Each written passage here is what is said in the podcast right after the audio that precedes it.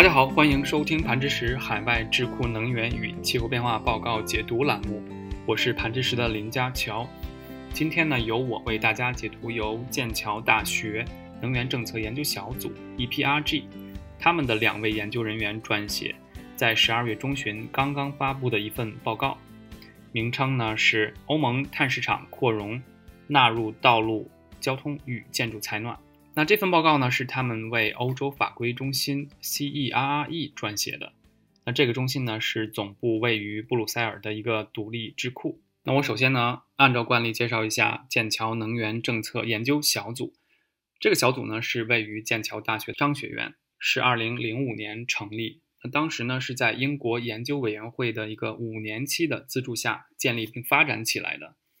那 EPRG 呢？它是在宾大智库2019能源与资源类的智库排名中呢，是世界排名第八，可见他们的影响力是非同一般的。那他们的研究团队呢，在经济学呀、技术政策、政治科学方面呢，是拥有广泛的专业知识。他们是依托经济学这个核心的研究学科，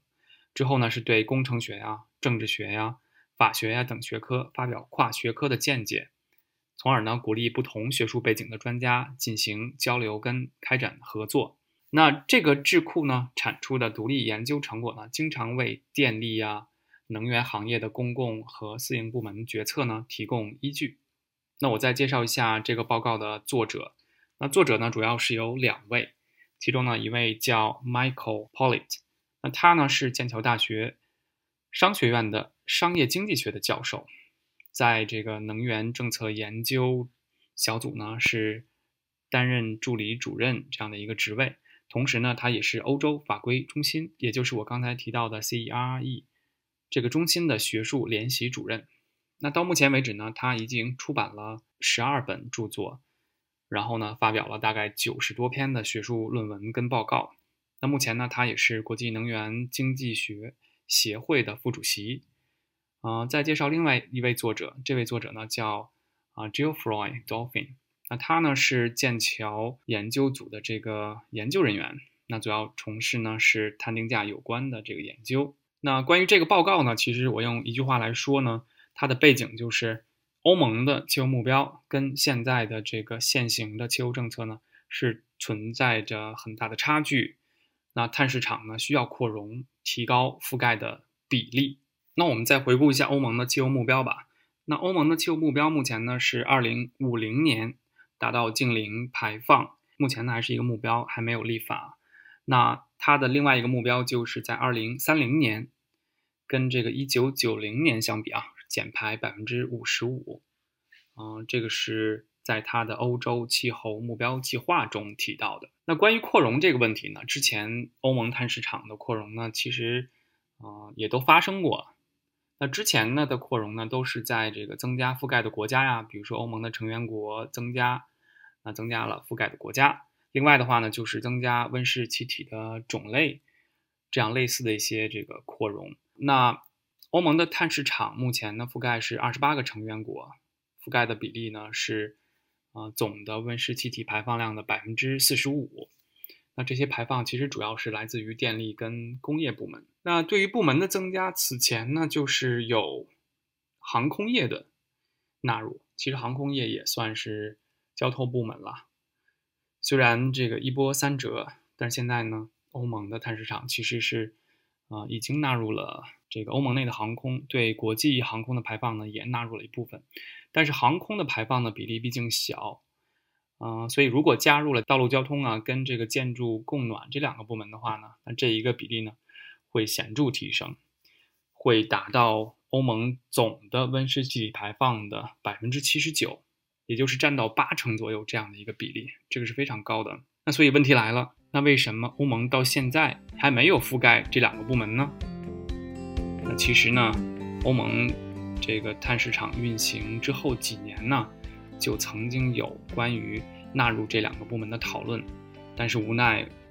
无法达成一致。那主要问题呢是在于，呃，两个吧，一个是这个 MRV，也就是测量报告跟核准。MRV 的这个准确性是曾经受到质疑的吧？觉得如果纳入交通跟建筑部门，可能会对 MRV 存在着一定的这个挑战。那另外的一个问题呢，主要是来自于啊成员国内的这个政治压力吧。那这个就比较复杂了，嗯，因为成员国也分这个稍微富裕一点的国家呀，跟不是特别富裕的国家，所以他们之间呢会有这个政治张力。那另外的话呢，就是啊比较发达的这些欧盟国家呢，他们也不是铁板一块的，所以他们也会有一些啊分歧。这就让这两个部门。啊，到目前也没有被纳入到欧盟的碳市场当中。那所以呢，这份报告就是在这样的一个背景下，去讨论欧盟的政策选择以及潜在的影响，还有就是欧盟要纳入道路交通啊跟建筑供暖这两个部门，需要在气候政策的设计中主要考虑什么。这个就是这个报告主要想传达的两个讯息吧。那报告呢，就此呢就向欧盟的政策啊制定者呢提出了建议。他建议呢，就是以下这三点。那第一点呢，就是要为了实现气候目标，提供可靠跟有约束力的承诺。那另外的话呢，就是付出社会成本最低。那最后一点呢，就是能充分的解决要实施政策的这个分配的问题。那这个呢，主要是指这个不同的成员国呀，跟不同部门之间的这个配额的分配。啊，那这个呢，其实就是报告。啊，给欧盟政策制定者的一个建议吧，就是你要纳入这两个部门，这三点你是需要这个考虑清楚的。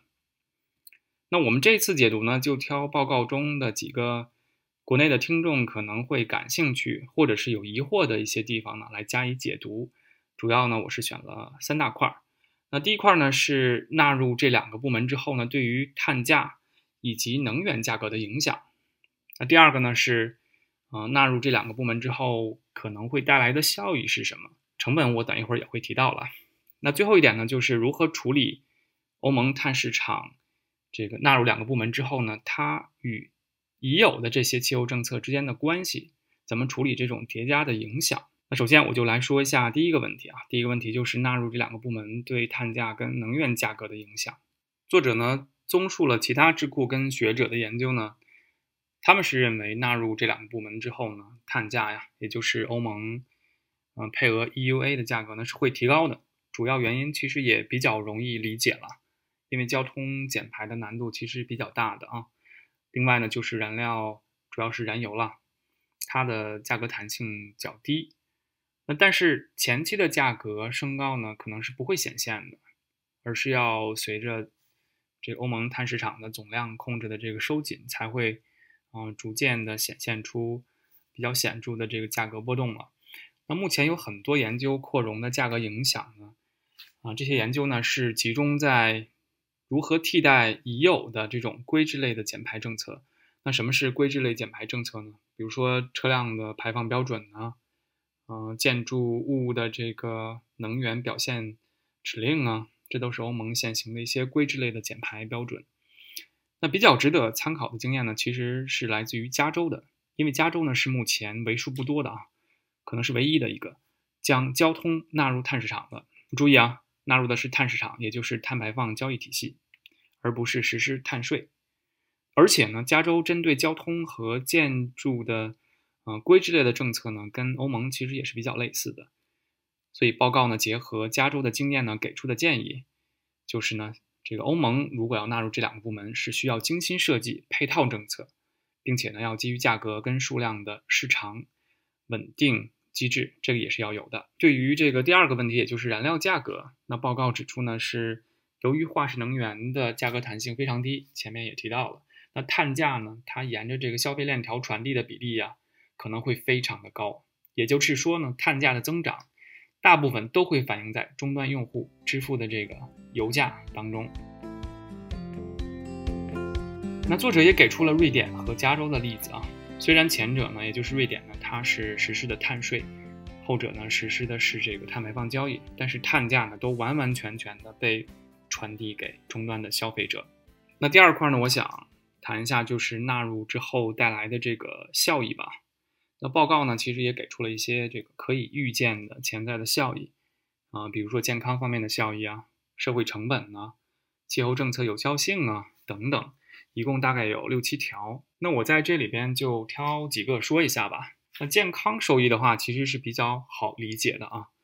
啊，因为啊尾气排放在这个控制温室气体的时候呢，也得到了控制，所以带来的这个健康收益是很明显的。这是拿交通道路交通为例来说的。那社会成本方面的收益呢，其实主要是这个欧盟成员国之间，还有就是不同的部门之间的这个碳价机制啊，能更趋同。啊，更均匀的分布，减少差异，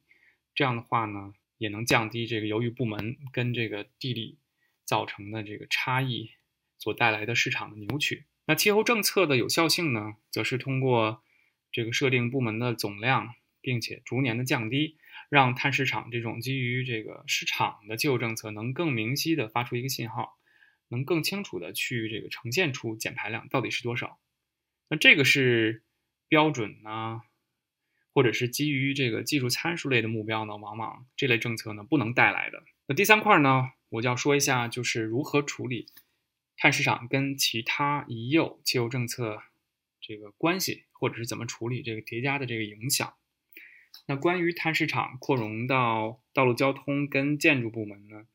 嗯，那一个很大的疑问就是实施了之后会对现有的政策有什么影响？那具体来说呢，就是。是否会削弱已有的气候跟环境政策？其实现在欧盟已有的跟道路交通啊，还有这个建筑采暖相关的气候与环境政策呢，其实是也有不少了啊。比如说像乘用车性能法规啊、建筑能源表现指令啊、能效指令啊、生态设计指令、能源标签指令等等。那这些呢都是啊规制类的这个政策。当然呢，还有一些这个经济政策。比如说燃油税，这个也是在欧盟广泛实施的一个政策。那因为有观点认为，就是交通啊跟建筑这两个部门纳入碳市场之后呢，是否还需要已有的能效标准？也就是说，你有了这个碳市场纳入这两个部门，那现在交通跟建筑这些已有的政策要不要了？那报告其实认为是，如果将碳市场看成是替代政策的话呢，那可能是这样的。但是很有可能发生的情况是什么呢？是二者并行，不是说啊一个取代另一个。那如果是嗯这种情况下的话呢，而且作者认为这种情况很可能会发生的，那这样的话呢就会啊呈现在啊欧盟政策制定者面前的问题就是这两两组政策你怎么样去这个评估他们的这个关系，并且去啊减少他们。的这个叠加的负面影响，去呃让这些政策叠加呢带来更正面的影响。那作者同时也认为，碳市场扩容呢是能提高环境有效性的。前面也提到了，主要是碳市场对于实现欧盟的气候目标啊是有帮助的，因为气候目标是相对长远的，都是二零三零啊，甚至到二零五零这样的一个时间跨度。那交通跟建筑部门减排成本在这个最初阶段呢？一定是较高的，这个我前面也提到了。短期内呢，嗯，其实并不能带来显著的减排，因为大家不会选一个，呃，比较高成本的减排方式，呃，入手，肯定是选那些比较容易的低成本的减排方式入手。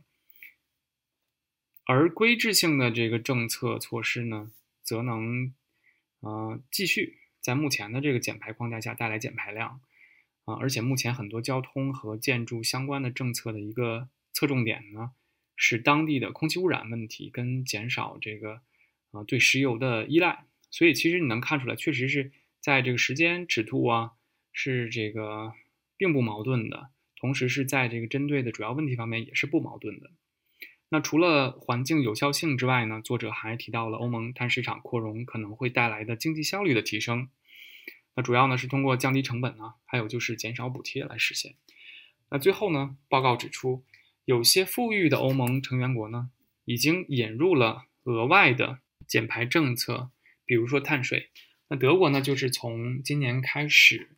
征收碳排放税，对于这个交通的这个排放啊，它征收的标准是二十五欧元每吨二氧化碳排放。那在二零二五年的时候呢，预计是会增加到五十五欧元每吨二氧化碳排放，这个是对道路交通，就是机动车的这个燃油啊燃烧产生的这个二氧化碳排放。那这也体现出欧盟内部啊对于额外的减排政策呢是有需求的，尤其是这些富裕的国家。而且呢，通过碳市场扩容，再叠加这些额外的配套政策，作者认为这些富裕国家呢，他们其实是能承担更多的这个减排成本的啊，这个是有助于碳价的降低的，并且对这个不是那么富裕的国家呢是有利的。那报告的最后呢，给出了对于欧盟碳市场扩容的可行性的一个分析。他们认为在流程上呢，啊，这流程走起来是啊比较明确的啊。比如说，如果想把道路交通跟